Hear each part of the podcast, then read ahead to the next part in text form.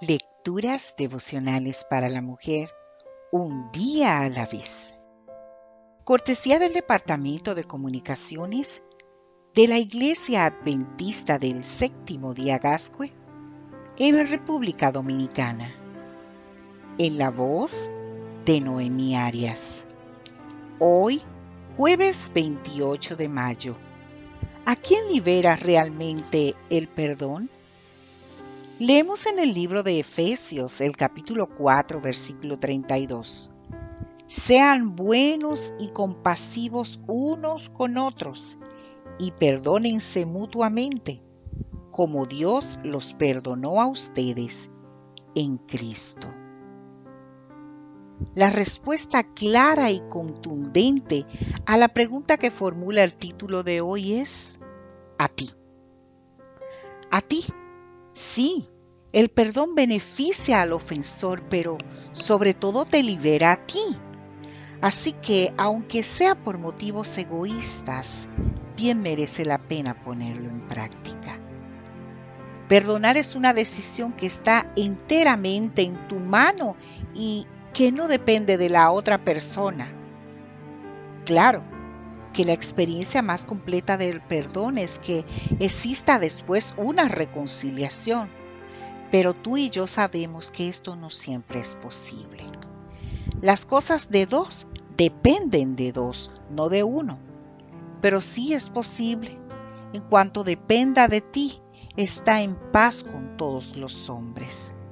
No te vengues tú misma, sino deja lugar a la ira de Dios. Deja el asunto en manos del Señor y vive tranquila. Tal pues, después de todo lo que hemos hablado el día de ayer y hoy del perdón, te estés preguntando qué es exactamente perdonar. Esta es la mejor definición que he escuchado. Perdonar es reconocer que alguien nos ha hecho daño es ponernos en los zapatos de esa persona para intentar comprender el porqué de la ofensa que recibimos de su parte. Es manejar nuestras emociones de tal manera que no nos lleven a una respuesta que haga daño a nosotros o a la otra persona o a terceros.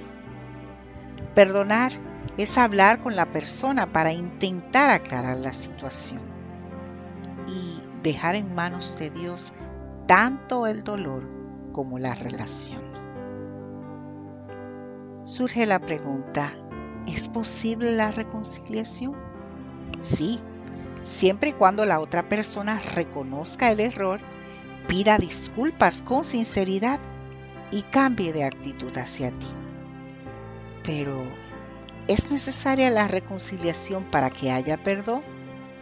No, solo es necesario tu voluntad de perdonar y de desterrar totalmente el rencor de tu corazón. Eso es un paso de fe.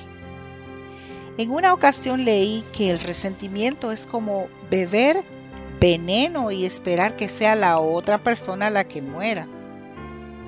Y es cierto, es así de ridículo.